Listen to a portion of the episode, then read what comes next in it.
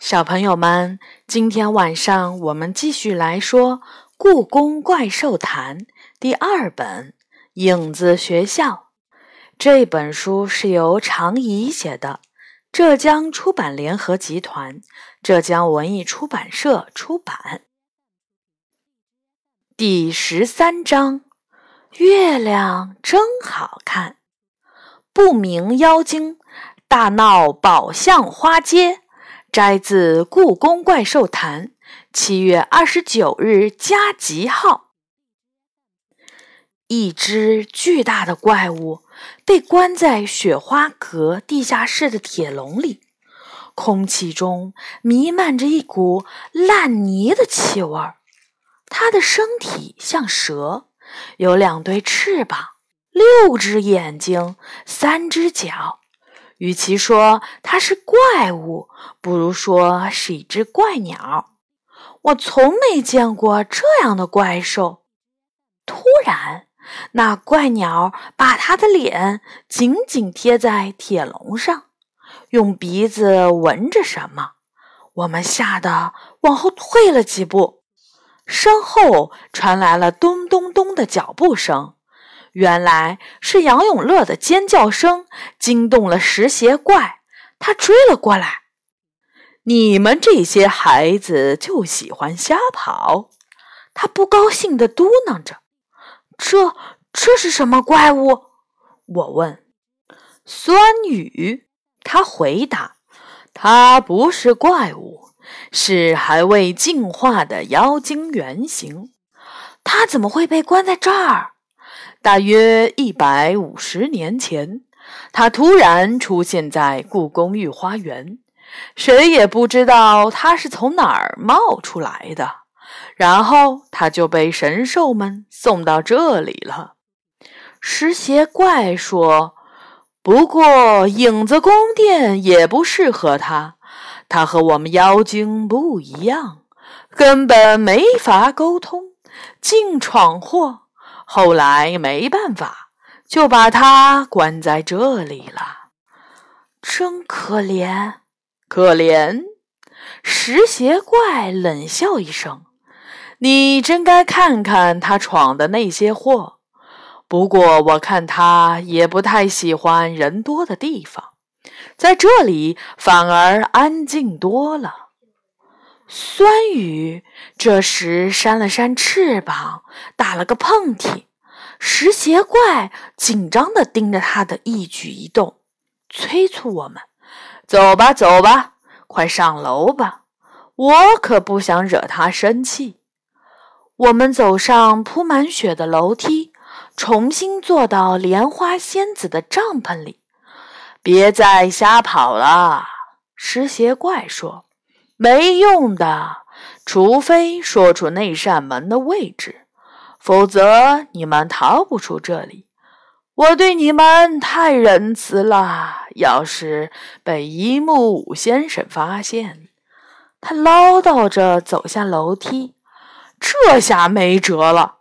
元宝叹了口气：“那怪物身后会不会就藏着秘密通道呢？”杨永乐抬起眉毛问：“元宝，使劲儿摇头。我就是坐在这里等死，也不愿意在那怪物身后找什么通道。”这话没错。酸雨看起来比一木五先生还危险。我把手插在裤兜里，叹了口气。我的指尖碰到了一个小纸球。对了。这不是被抓时火星塞给我的纸条吗？被我攒成了球，放在兜里，差点儿把它忘了。我掏出纸条，小心翼翼地打开，那上面用毛笔写着几个小字儿：“吹七声口哨。”什么意思？你在看什么？杨永乐和元宝也把头凑了过来。刚才火星偷偷塞给我的，我说：“你们知道是什么意思吗？”七声口哨。杨永乐想了想说：“吹灯婆婆不是说过，天黑的时候吹口哨是召唤精灵的声音？会不会和这有关？管他呢，先吹个试试呗。元宝说着，就撅起了嘴，吹起了口哨来。嘘嘘，你这哪叫吹口哨？还是我来吧。杨永乐把两根手指放在嘴里，轻轻一吹，就吹出了响亮的口哨。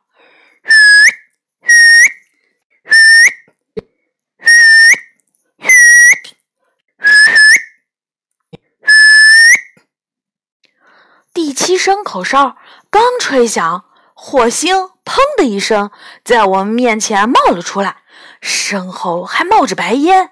哇，太酷了！嘘，火星做出了一个安静的手势。你们不想把石鞋怪叫过来吧？他小声说。我们捂住嘴，紧紧盯着楼梯，生怕石鞋怪突然跑上来。你们可算看到纸条了，我等了好久。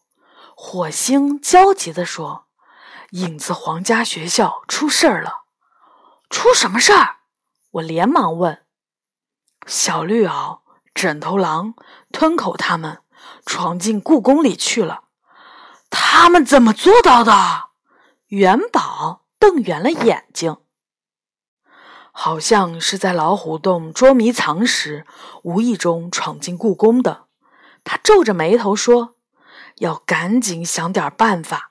这件事儿现在还没传出去，要是传到了一木五先生耳朵里，故宫就要遭殃了。”老虎洞，梨花猜测过，老虎洞是影子宫殿与故宫的交叉点。难道元宝所说的时空漩涡现在移动到了那里？如果真的是那样，你能想办法带我们去老虎洞吗？我问火星。火星犹豫了一下，说：“雪花阁的出口只有一个，想要出去，只能等石鞋怪睡着。我会催眠术。”杨永乐像是急于回答问题那样，高高举起了手。元宝笑着说：“好，杨永乐同学，元宝老师就让你去搞定石鞋怪。”杨永乐敲了一下他的脑袋：“你的催眠术对人类有效，对妖精也有效吗？”我有点担心。杨永乐皱着眉头说：“试试看吧。”我们跟着杨永乐悄悄走下楼梯，穿过空荡荡的宫殿，看着他小心翼翼地打开侧门。石鞋怪正坐在门外的摇椅上，盯着膝上放着的那只运动鞋出神发呆。杨永乐的出现吓了他一跳：“这孩子怎么出来了？我想和你聊聊天，聊天儿。对。”怪无聊的，我们俩来玩个游戏怎么样？什么游戏？石鞋怪饶有兴趣的看着他。杨永乐眨了眨眼睛说：“能让你看到神仙的游戏，真的？当然，你能让我看到神仙，还能看到仙女跳舞呢。我是萨满巫师，你不知道吗？”石鞋怪没说话，一脸怀疑的看着他。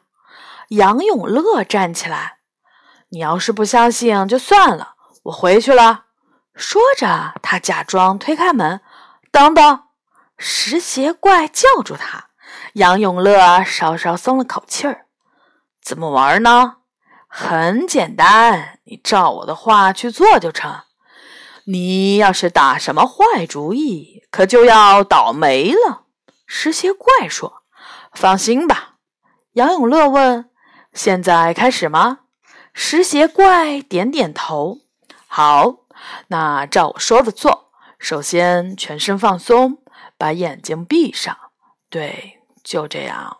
深呼吸，深呼吸，再深呼吸。”太棒了，你做的很好。现在你全身轻松，我要开始数数了。每数一次，你都会感到更加轻松。一、二、三。等到杨永乐数到二十时，石鞋怪已经打起了呼噜，他膝上的运动鞋也掉到了地板上。杨永乐静静的点点头，一边继续数数，一边朝我们挥挥手。我、火星、元宝、莲花仙子、麻豆、雪球，一个接一个的从门缝里溜了出来。光着脚跑到了外面，杨永乐最后一个跟了上来。我们跑出了院子，沿着春华门旁的夹道朝前跑。四周一切都是灰黑色的，看来现在仍然是故宫的黑夜。杨永乐，你对没对我用过催眠术？元宝突然问。你为什么这么问？杨永乐紧张地看着他，难道上次从地下元朝宫殿出来时的事情，元宝想起来了？我怎么觉得眼熟？你想到哪儿去了？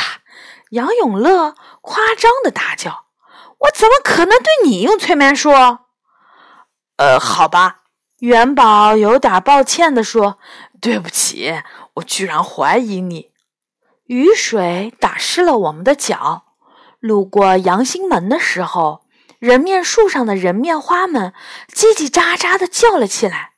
这不是那几个孩子吗？怎么换了只猫？还有鸽子，还有仙子，还有个小妖精。喂，你们去哪儿？去哪儿啊？去哪儿？去哪儿啊？我们没时间搭理他们，一路不停地朝前跑去。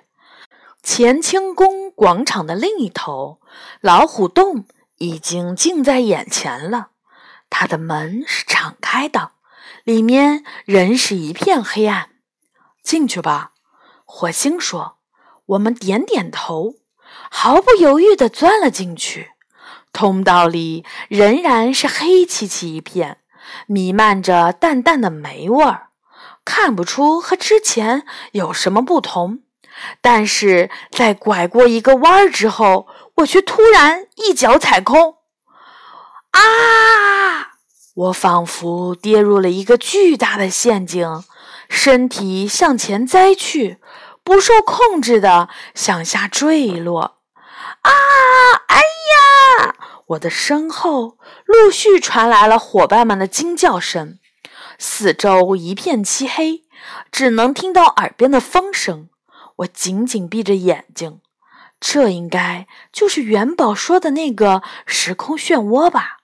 我想上次在阳兴殿掉进来时就是这种感觉。原来时空漩涡真的移动到了这里。等睁开眼睛时，什么陷阱、漩涡都已经消失了。我仍然坐在老虎洞的通道里。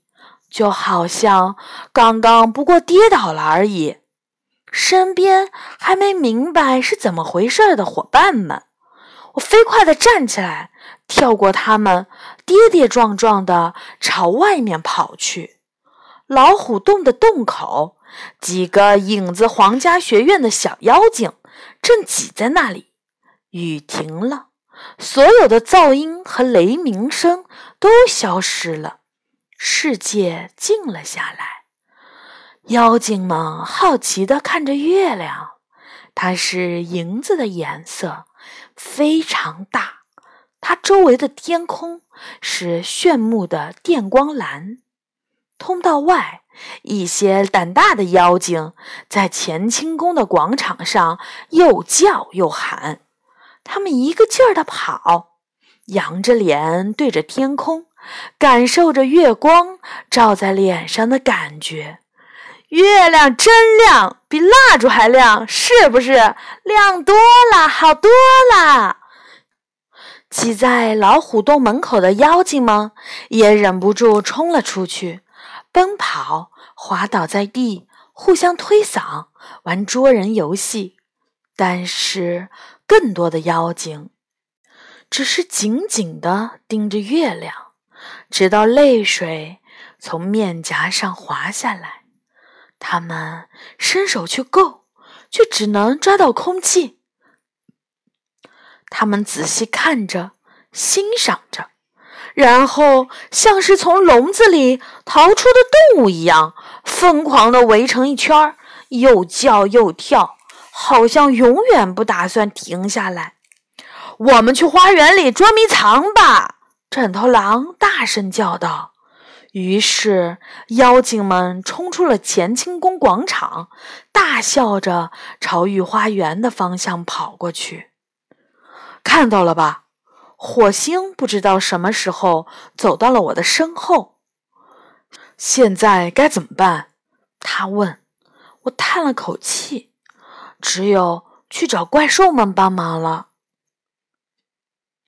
好的，小朋友们，这章呢就结束了。下一次我们来说第十四章《妖精们的节日》。小朋友们，晚安。